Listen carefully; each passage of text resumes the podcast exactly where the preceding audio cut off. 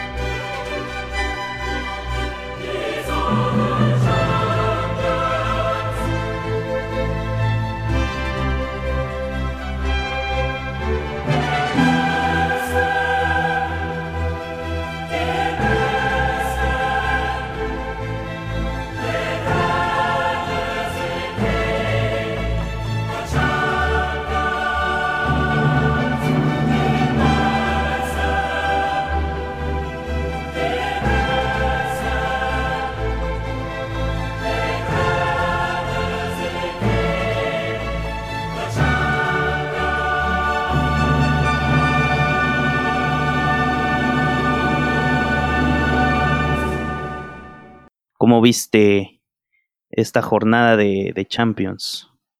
Muy buena, ¿eh? Quedé un poco sorprendido por el partido que se dio el martes de Liverpool contra la Roma.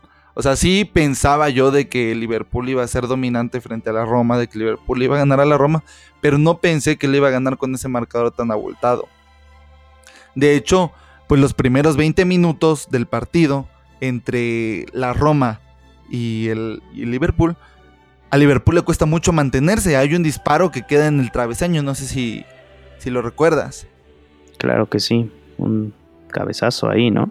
Sí, claro, y el Liverpool de a pocos comienza a sentirse más cómodo en el campo, pasando el balón por Chamberlain, pasando el balón por Mohamed Salah, pasando el, el balón por el, por el senegalés Mané. Entonces, eh, me di cuenta de que el fútbol, ya desde los partidos pasados contra el Manchester City, el fútbol de Liverpool siempre se va a basar en Mohamed Salah, ¿no? Sí, la verdad que está lanzando unos destellos muy grandes y creo que estar entre, entre los mejores jugadores del momento le ayudó mucho.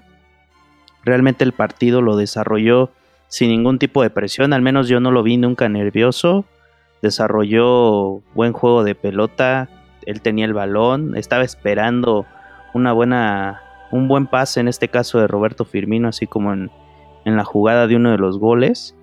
Entonces él es libre para hacer lo que quiera. Creo que está en, en, un club que va en ascenso, que ha tenido, al menos en Europa, una buena temporada y que pues con la mano de Jürgen Klopp han ido subiendo muchos escalones. El partido en sí lo vi muy accidentado precisamente por los goles que, metió Liverpool, aunque la Roma sorprendió casi casi al final.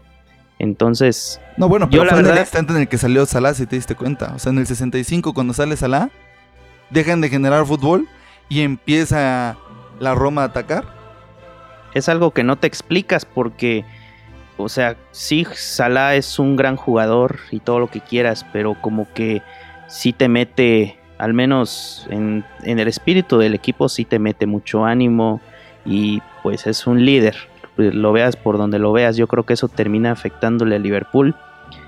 Tal vez no era el momento para sacarlo y yo creo que lo que pasó por la mente de Klopp es como se lesionó Oxlade Chamberlain, no quería sacrificar a, Salah en alguna jugada. Yo creo que por ese lado lo vio. Aparte ya después de su salida, pues eh, yo creo que fue más por el temor a que pudiera lesionarse. Y también para darle descanso. O sea, estás en un 5-0. Yo creo que es lógico que quieras proteger a tus jugadores. Yo creo que ni siquiera se esperaba que la Roma metiera al menos un gol porque futbolísticamente no estaba dando, mm, no estaba ni siquiera en el partido. Le costaba mucho a la Roma salir de su campo. Entonces ahí Liverpool yo siento que, apretó. Sí, o sea, fue lo que pasó. Realmente el, jugador, como te comentaba, sí le da un espíritu diferente al equipo Y de ahí como que la Roma yo siento que se inspiró más. Yo creo que el equipo se acordó de cuando estaba en, en Camp Nou y dijo, no, pues si metemos un gol estamos al menos, eh, o dos goles en este caso, estamos con posibilidades de poder hacer algo en nuestra casa. Ahora el panorama es similar al de Barcelona porque son tres goles. Entonces, tienes tres goles que meter en tu casa, en, el Olímpico de Roma. Probablemente sea algo complicado porque Liverpool creo que está ordenado línea por línea de forma perfecta, casi perfecta, por así decirlo. Entonces, yo creo que vamos a ver un gran choque en, en la vuelta. ¿El regreso? Sí, pudiera ser que tenga razón, pero fíjate que yo siento de que Edín Seco es el jugador que está fuera del lugar en la Roma. ¿A qué me refiero? A que el jugador nunca deja de pelear todos los balones. Como tres o cuatro ocasiones él regresaba hasta medio campo para ver si podía recuperar balones y lanzarse al ataque. Cosa que los otros jugadores como que eh, emocionalmente o... Sí, emocionalmente no lograban compaginar bien. Cosa que Dean Seco siempre estuvo concentrado. Ahora bien, el fútbol de Liverpool siempre se basó en Mohamed Salah, el faraón Salah. Metió dos goles, metió dos pases para gol. Entonces, él siempre estuvo concentrado y generó las jugadas más peligrosas. Ahorita se está rumorando de que él está al nivel de Messi y de Cristiano Ronaldo. ¿Tú crees? Pues está en un buen nivel, pero creo que Messi y Cristiano son otro tipo de jugadores. Realmente la revelación llega en esta temporada porque precisamente por eso sale de la Roma. Y de hecho también veía una imagen en redes sociales de que Mohamed Salah estuvo un tiempo en el Chelsea. No sé si te acuerdas de eso. No. Entonces es un jugador que pues ha tenido muchos em, pasajes dentro de clubes de europeos. En este caso llegó a Liverpool. Yo siento que Jürgen Klopp tuvo mucho que ver. Realmente no sé si estás de acuerdo con lo que voy a decir ahora, pero como que Klopp eh, alimenta el espíritu de cada jugador que tiene. En el caso del Dortmund lo hizo con Lewandowski. O sea, Lewandowski no era un jugador top, no era un delantero top en el mundo. O sea, ahora lo ves y está hecho un monstruo. Yo creo que eso es lo que está haciendo con Mohamed Salah. Ahora ya pasando al territorio de que si está al nivel de Messi y Cristiano, yo digo que el tiempo lo va a decir. O sea, Messi y Cristiano se puede decir que ya pasaron eh, muchas épocas eh, siendo los mejores o al menos teniendo el dominio de, de su fútbol. Y ahora pues van a seguir surgiendo figuras que muy pocas van a ser como ellos, sí. Pero ahora Mohamed Salah, por los goles y la manera en la que juega, yo creo que sí es un jugador especial, pero no sé si esté realmente al nivel de, de Messi y Cristiano creo que el club también, en la medida de lo que vaya ganando o de lo que vaya respondiendo, por decir si pasan a la final, creo que va a ser un gran hit en el caso de Mohamed Salah, porque él es el que comanda el equipo y bueno, ya si ganan la Champions, yo creo que ahí sí va a tener su, mérito correspondiente. yo creo de que hay algo que no estamos considerando. El equipo de Liverpool no es el Barcelona, no es el Real Madrid y Mohamed Salah está sacando adelante a un equipo que jugador por jugador no tiene a un Luka Modric, no tiene a un Iniesta, no tiene a un Xavi. Y si nos fijamos en lo que hace Cristiano Ronaldo en, en su selección en Portugal, no es mucho, ¿eh? O sea, la selección no es tan grande, no es tan importante. Y si nos fijamos en lo que ha hecho Messi con su selección, tampoco ha hecho mucho, ¿eh? Entonces... En este caso, pues su posición, bueno, su nacionalidad, pues no es lo más común en el mundo, ¿no? No, no ves un egipcio así con este nivel todos los días. Y aquí sí podemos asegurar de que él fue el que metió al Mundial a Egipto. Exactamente, ahí se llevó el equipo al hombro prácticamente y pues él era el líder total de ese equipo. Ahora regresando a lo que es Liverpool, te olvidas también de que tienen al mejor tridente, numéricamente hablando por goles, de Europa. Tienen a Roberto Firmino, a Sadio Mané y Salah. Entre ellos llevan una cantidad enorme de goles. No, está es lo que estaban comentando estoy, mucha gente. de acuerdo en lo que tú Entonces, me estás diciendo. Pero yo creo que ese tridente, lo importante es Salah. Él es el que mantiene a flote el tridente. Sí, o sea, es, el que tiene los reflectores por lo que juega. Podríamos pensar en otro tridente. pero cuando se separaban no eran iguales. ¿Como cuál? Como el de Neymar, Messi y Luis Suárez. Faltó Neymar y las cosas ya no fueron iguales. Yo creo que estás de acuerdo conmigo. Sí, ahora habrá que ver qué le pasa a este Liverpool con el tiempo. Ahorita tienen a estos tres jugadores en la delantera. Habrá que ver qué, qué, camino toma al menos Mohamed Salah, porque sí, yo creo que después de esta temporada y después de lo que haga en el Mundial, muchos reflectores van a estar enfocados en él y pues aquí vamos a estar comentándolo. Vamos a ver qué es lo que pasa. ¿Tú crees que ya está cerrada esta eliminatoria? ¿O todavía hay posibilidades de, la remontada? Tanto que pueda remontar la Roma, hay una posibilidad. O sea, son, son cosas del fútbol, como ocurrió con, con el Barça. Ahora, si vemos el partido de vuelta, pues la Roma va a estar en su casa, va a estar inspirada, va a estar con su gente. Entonces, yo creo que Liverpool acá tiene que mentalizarse bien a que va a asistir a un estadio muy difícil, que la gente va a estar apretando mucho. Entonces yo creo que ahí va a estar eh, la clave de todo va a ser cómo se comporta Liverpool en cuanto a su juego, si lo logra conservar y que también no se ponga a merced de lo que proponga la Roma, porque créeme, yo yo estoy seguro que la Roma va a pelear los 90 minutos tal cual como lo hizo con el Barça. Va a aprovechar cada oportunidad.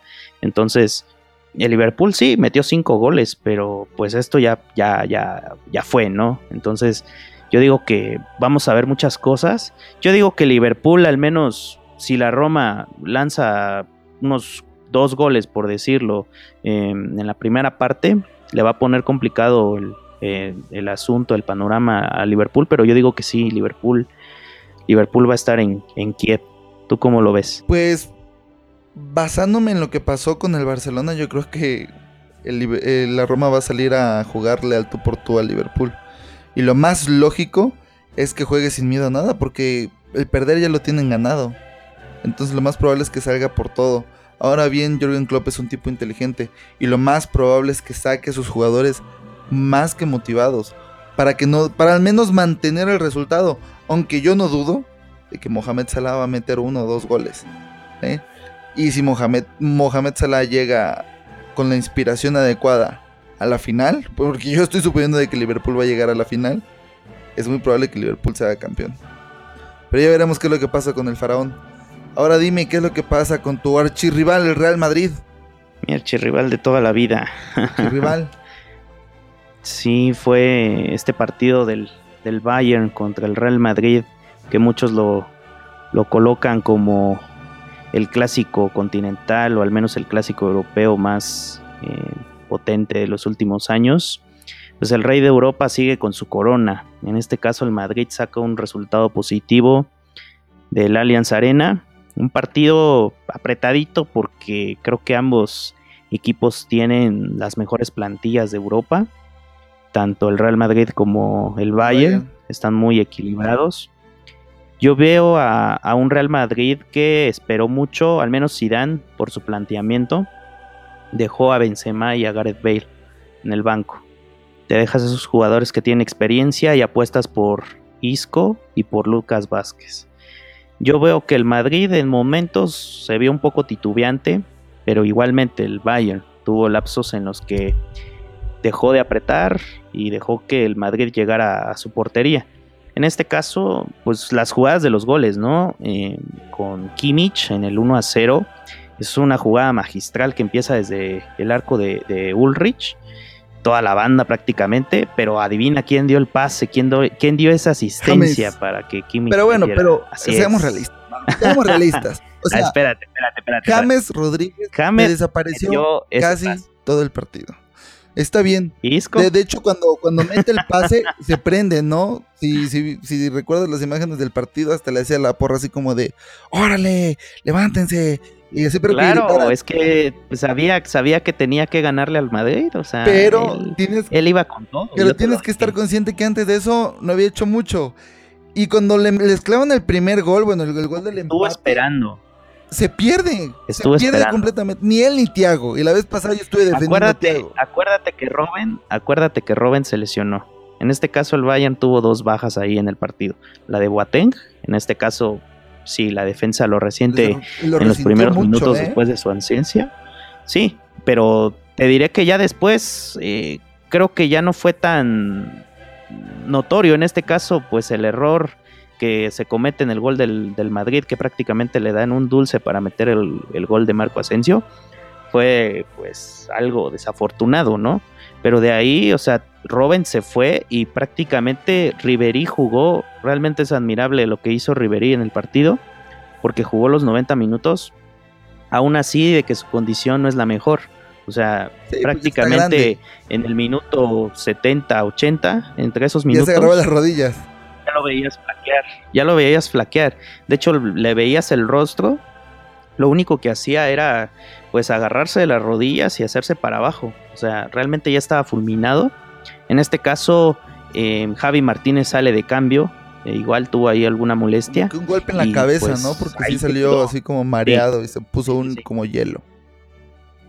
Entonces, realmente el Bayern jugó pues el partido que tenía, ¿no? Creo y no lo juega mal en sí, ¿eh?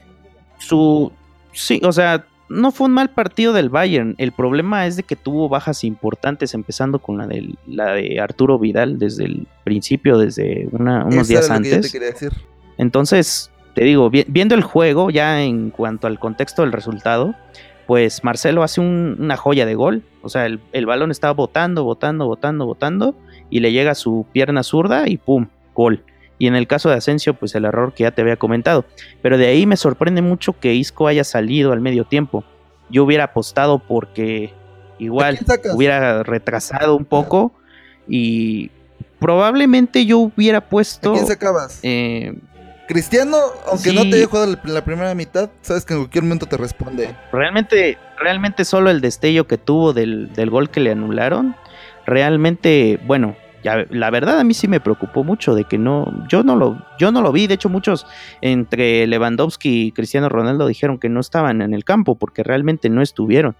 No, no les veías realmente fútbol, o sea, creo que estaba un Pero poco el Real Madrid, presionado el Madrid. no se le vio fútbol. Los goles, francamente, fueron un poco casualidad. Uno fue un error. Y el otro fue fortuna de que cayó el pase y la magistral técnica de, de Marcelo. En este caso, en este caso Zidane confió en Lucas Vázquez porque yo creo que por mejor momento, por eh, lo que te puede generar, eh, yo siento que Isco te genera un poco más que Lucas Vázquez. en, la primera, en el primer este tiempo no jugó. Sí, exactamente. O sea, realmente Isco estuvo desaparecido. Entonces ahí ya no quiso, ya no quiso apostar por él. Entonces ese, eso, ese cambio inteligente. Yo creo que Marco Asensio ahora ya está en otro nivel. Creo que es el jugador que te resuelve los partidos. Un poco más que Isco. Porque pues sí, El Salvador en la liga y todo. Pero creo que en los partidos importantes el que sale más avante es Marco Asensio.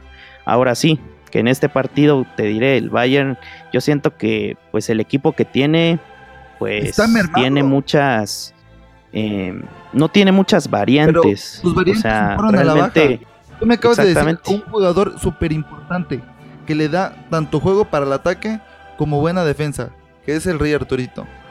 Si se te lesiona alguno de tus extremos, tenías a Kingsley Coman está lesionado. Se te acaba de lesionar Robin. James no está jugando su mejor fútbol. Tampoco Thiago.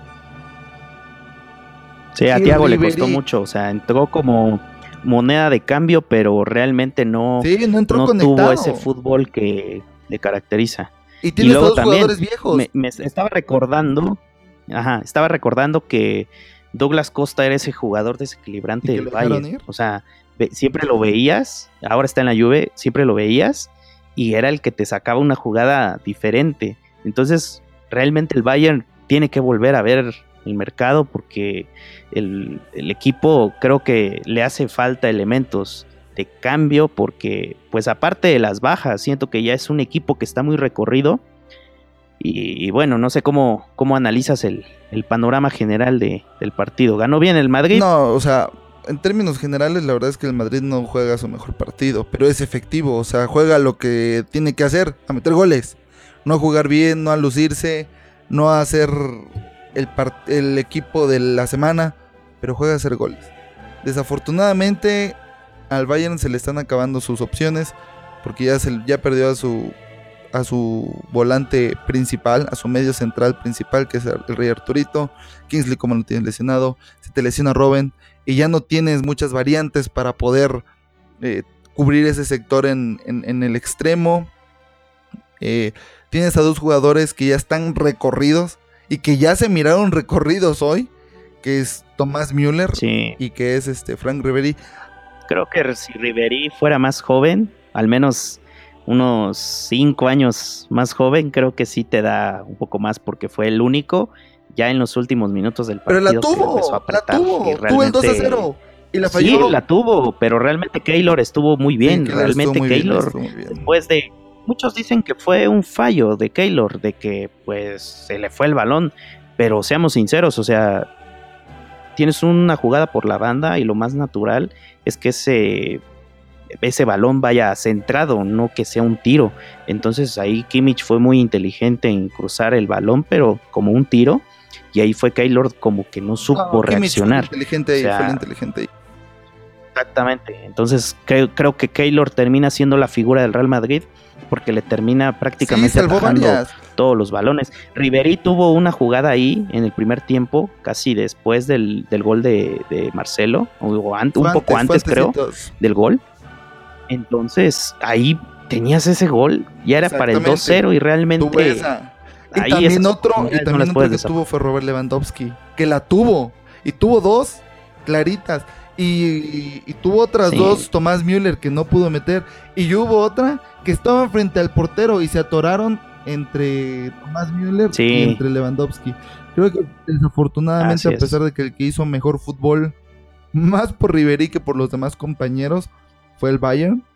Sin embargo, no le salieron las cosas y si es un poco extraño que el Bayern en últimas fechas esté cayendo, bueno, que haya caído en su casa porque eso no es común. Todo el mundo sabe que las estadísticas del Bayern en su casa son siempre favorables para el Bayern. Sin embargo, así es. El Bayern de verdad. Así es el fútbol. Ahora bien, ¿qué es lo que va a pasar en, en la vuelta? Yo quiero creer de que el Bayern va a salir a jugar con todo.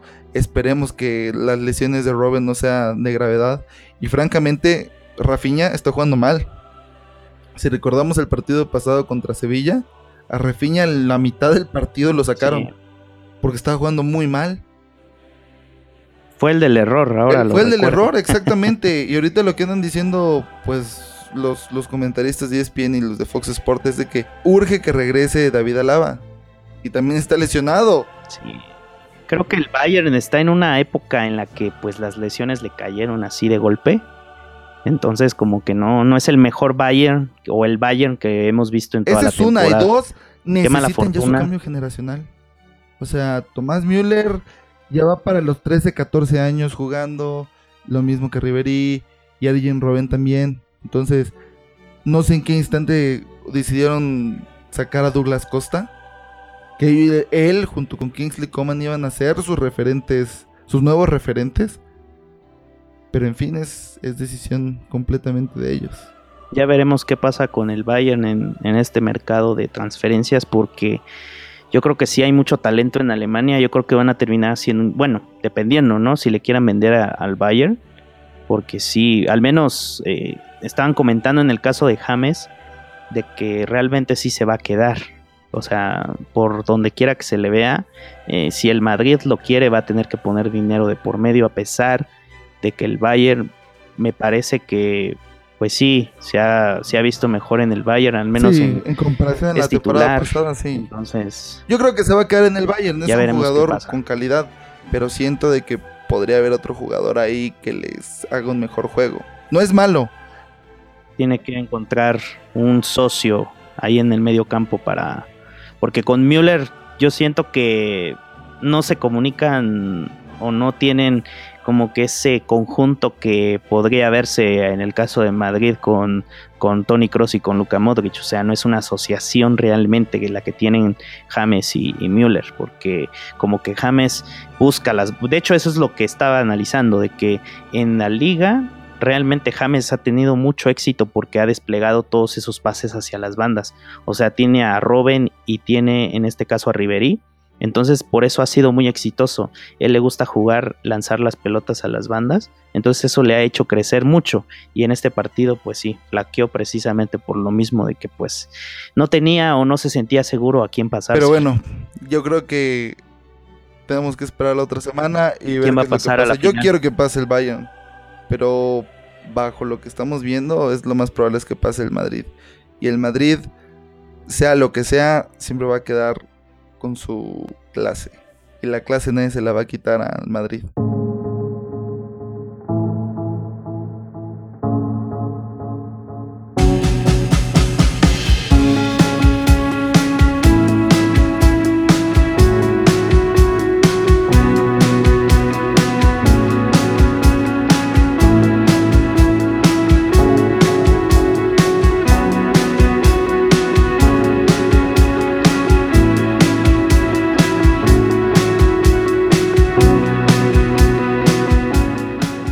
Pasemos al continente americano. ¿Cómo viste la final de la Conca Champions, Mau? Qué final. Realmente nunca pensé que llegara a penales. Dijiste que no te gustó, ¿eh? Yo creo que. O sea, sí, o sea, estuvo bien. A mí lo que no me gustó es de que por lapsos, o sea, después del primer gol de Chivas, no sentí a Toronto tan enchufado como cuando pasó en, en el partido de ida. O sea, yo vi más a Toronto. Eh, obviamente, yo creo que la condición de, local te da más, pero sí, este Toronto reacciona bien porque la verdad yo siento que sí tiene fortuna en los dos goles, porque sí eh, creo que pudo haber hecho más en su casa que, que en este partido de vuelta. Y Chivas, realmente, Rodolfo Pizarro otra vez, o sea, es, es él, él y, y Godínez y Cota, entonces ya empiezas a ver un equipo más eh, armado, que se entiende bien y que ya Pero saben qué hacer. con lo que acabas Entonces- de decir, porque ya se rumora PSB y Pizarro. A ver un amorcito. Pues sí, re- realmente Pizarro tiene calidad para jugar en Europa, eso yo creo que no, no tiene mucha discusión. El caso es de que pues Chivas ya se acomodó mucho a Rodolfo Pizarro y yo creo que Rodolfo Pizarro también se siente cómodo en Chivas. Dependerá mucho de sus aspiraciones y de lo que haga en el Mundial, si es que pues Juan Carlos Osorio hace lo adecuado, pero también Chivas es campeón, merecido campeón porque le jugó a Toronto de ida y vuelta, jugó bien realmente. Y lo que te iba a comentar es de que como que mucha gente ahora sí le dio la importancia a la Conca Champions porque la MLS invirtió mucho en jugadores, al menos los que participaron en, el certamen. Pues sí, vimos a un Toronto realmente diferente. De hecho, la final pasada me parece que fue contra, bueno, una de las finales para no, no, no caer en, en, errores. Eh, la última final así fue América contra Montreal y realmente vimos un partido, bueno, al menos en, en la ida fue ahí equilibrado, pero ya en la vuelta realmente la América termina dominando. Pero ahora vemos un Toronto que pues tiene figuras, probablemente ya no las mejores en su cuestión física, pero de calidad. Entonces, como que muchos le dieron la importancia ahora sí a la Conca Champions. Entonces, lo que, lo que hizo Chivas tiene mucho mérito porque lo, lo hace primero con mexicanos que están jugando bien, con jóvenes que igual están buscando una oportunidad al menos para poder ser jugadores de primera división. Yo destaco mucho el caso de Godínez, que ahora ya me, ya me sé su nombre, se llama José Jesús Godínez. Creo que tiene ahí un nombre parecido al de. Corona, es el mismo, pero realmente es un jugador, creo que el penal que, que cobra en esta tanda, no, hombre, increíble, eh, se le veía concentrado, o sea, eh, de esos jugadores realmente son los Aparte que de queremos que ver en lucha todos los balones. Porque son Le jugadores fue a luchar a Michael Sí, Bradley. o sea, está metido en el juego, no le teme a nada, o sea, a pesar de no tener muchos minutos en primera división, dio un, de hecho entró de cambio el, el, el joven, creo que hizo un Sí, gran los pocos partido, o minutos sea, que y, tiene, los y 40 creo que Chivas, que tiene son muy buenos, ¿eh? Me gusta cómo juega él. Y no dudes de que pasando el mundial tiene él mucho va a ser de los, juego. de los titulares de la selección.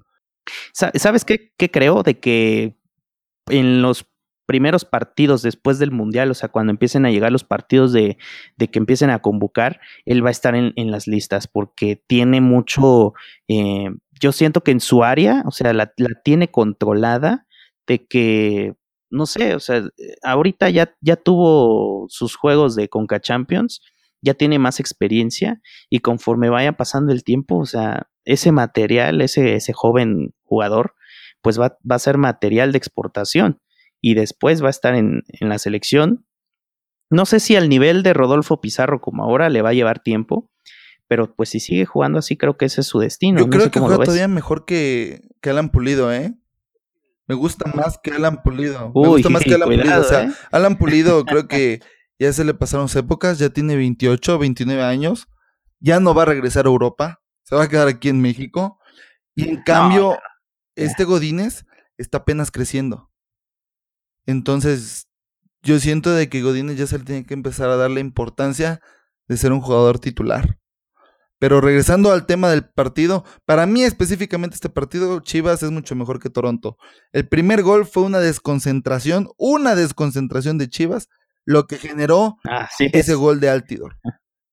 Eh, el primer gol. El segundo fue una magia de Jovinko. Jovinko es probablemente el mejor jugador del área. Se dice de que va a estar en Tigres. Va a estar en Monterrey. En Tigres escuché yo, ¿eh? Monterrey. Checa, checa el tweet. Checa el tweet del Tuca Ferretti. Monterrey, porque, no, hombre, ¿dónde vas a meter a, a en Tigres? que dijo de que él lo quiere en su equipo. No, hombre. A veremos qué es lo que sucede. Pero, insisto, dio un partido bueno el, el Guadalajara. Me gusta mucho cómo juega Pizarro. En ocasiones se me hace un poco lento, pero a pesar de su lentitud, es muy inteligente para saber dónde va a acomodar las pelotas. Me gusta ver de que regresa a recuperar pelotas y aparte conduce para poder generar el juego en ofensiva. Eh, Alan Pulido, a pesar de que lo vi medio desaparecidillo, sí dio dos, tres pases, el disparo ese que iba por portería que quería repetir el gol en, que en Toronto. Fue en términos generales bastante bueno y Matías Almeida es un genio, es un tipo muy trabajador, muy capaz y se nota de que estuvo estudiando al Toronto jugador por jugador. Y muy inteligente al poner esa marca personal con, con Jovinko, ¿eh? Muy bien, muy bien. Y muy tontos los de Toronto al poner a Malcolm Bradley como un defensa central en vez de ponerlo como un contención. Si lo hubieras puesto como contención, muy probablemente hubiera sido otra cuestión el, el partido. Estaba muy presionado, ¿no? Como que no estaba muy cómodo. Sí, yo no lo vi jugar bien. De hecho, pues le robaron varios balones. Sí, realmente Inclusive el de Godínez, el de Godínez que le quitaron. Entonces, en fin, fue un buen partido de Chivas y me da mucho gusto por Chivas. A pesar de que haya hecho un mal partido, un mal torneo, mejor dicho. A pesar de que haya hecho un mal torneo, creo que es muy bueno esto. Ahora bien, es preocupante de que Chivas ahorita eh, es muy probable de que Rodolfo Pizarro salga pasando el Mundial. Es muy probable. ¿Qué jugador se va van a sustituir? se van a tener que codear bien ahí en el mercado de transferencias porque sí, yo creo que Chivas va, va a necesitar jugadores y también, como te dije en programas pasados, echarle mano a la cantera porque sí necesita jugadores, necesita equipo, porque va a pasar este tiempo, como te lo había comentado, va a llegar diciembre y pues ya te enfrentas realmente a equipos que juegan a lo suyo, ¿no? Y que por algo están en el Mundial de Clubes. De hecho, a tono de broma te iba a decir de que pues iba a haber un Chivas Liverpool o, o algo por ahí. Entonces, necesita competir Chivas. Liverpool suena bien, ¿eh? Sí, de hecho, lo imagino, no sé por qué, pero, pero yo creo que sí, Chivas eh, va a tener que echar mucho dinero de por medio para que pueda tener un plantel que pueda darle al menos para los dos torneos, porque yo creo que Chivas, si vuelve a tener un torneo mediocre en la liga, yo creo que, aparte de que se puede meter en problemas de descenso en el futuro, yo creo que la gente le va a empezar a presionar, o sea, esto ya pasó como un triunfo pues sí, con méritos y todo, pero yo creo que necesitas regresar, regresar a tu realidad y situarte en el lugar en el que estás. Ya dejaste pasar la liga, entonces necesitas el próximo torneo, pues ya reestructurar prácticamente todo. Yo creo que también con lo de Paco de Anda que está pues moviendo los hilos de, la parte de, director deportivo, pues sí, ahí van a tener que echarle muchas ganas. Pero fíjate que yo miro algo bien bueno de este torneo, ¿eh? Las Chivas utilizó muchos de sus jóvenes de 19 y de 18 años. Entonces, estos jóvenes ya van a llegar el siguiente torneo mucho mejor eh, codeados con, el nivel futbolístico de la Liga MX. ¿Pero tú crees que le alcance? Yo creo que necesita dos refuerzos. O sea, partiendo de la idea de que Rodolfo Pizarro se va a ir, vas a necesitar un jugador que sustituya a Rodolfo Pizarro. Uno. Dos, necesitas a un contención al menos que yo me decantaría por el burrito Vázquez. Que le va a salir un ojo de la cara, le va a salir un ojo de la cara. Pero van a tener un poco de dinero, un poco de dinero al salir eh, Rodolfo Pizarro. Entonces, sería uno. Y, dos, necesita. Yo creo que Rodolfo Cota va a estar bien ahí. El problema es que Pachuca ya lo quiere, de regreso. Eso es lo que se rumora, pero.